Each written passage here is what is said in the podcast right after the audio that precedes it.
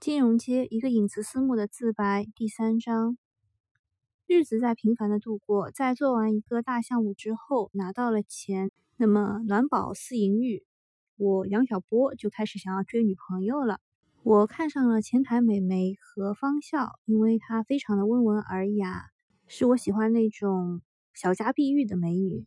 而坐在我旁边那位哥们儿叫太祖，他也不是真的太祖，他只不过是一个深圳总部的老员工，呃，一早就跟着吴伟群创业的。那么派他过来呢，其实是为了监视北方分部的，但是好像他也没有派太大的用场，一直就是随性的玩。他看上的是另一位前台马楠楠，我呢就一直在想办法接近何方笑。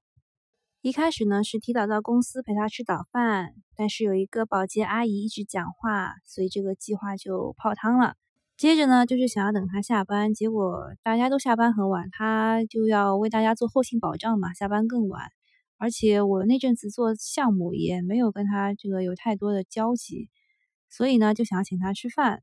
在这个过程当中呢，太祖说他也想请马楠楠吃饭，然后反正就一来二去就是变成了一个二加二的组合。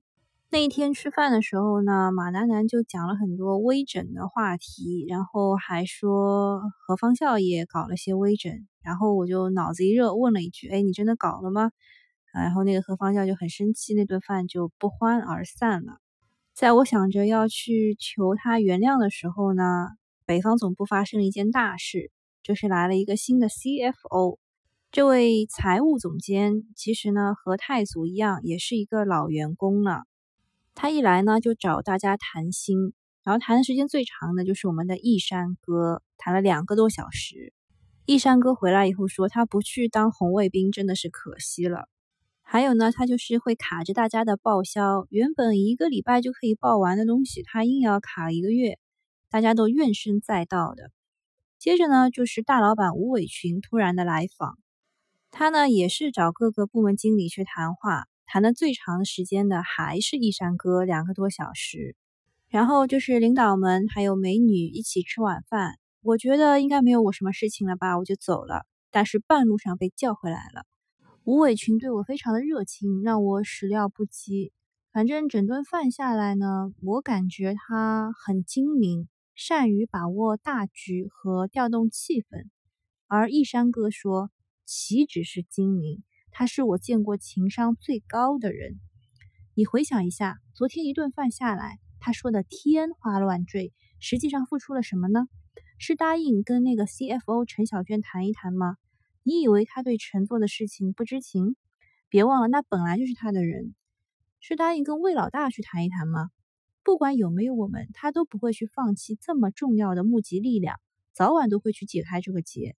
还有他提到的给业务部门的额外提成，咱们马上就要完成私募基金 GP 的登记了，到那个时候不需要再借深圳总部做 GP 了。那这个奖励是谁发放呢？北方总部呗，按照股权比例摊到他头上就没有多少了。所以说白了，他承诺了一堆东西。实际上没有付出什么，而而反过来呢？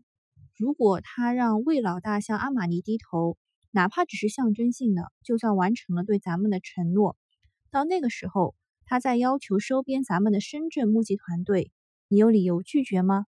也就是说，他花了极少的成本，完成了他想做的事情，收编深圳募集团队。易山哥呢，真的是一个很通透的人，他下了结论说。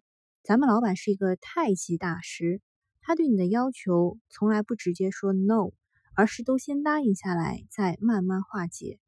而他想在你身上达成目标，也绝不硬推，转几道弯，最后还是会回到他的路子上去。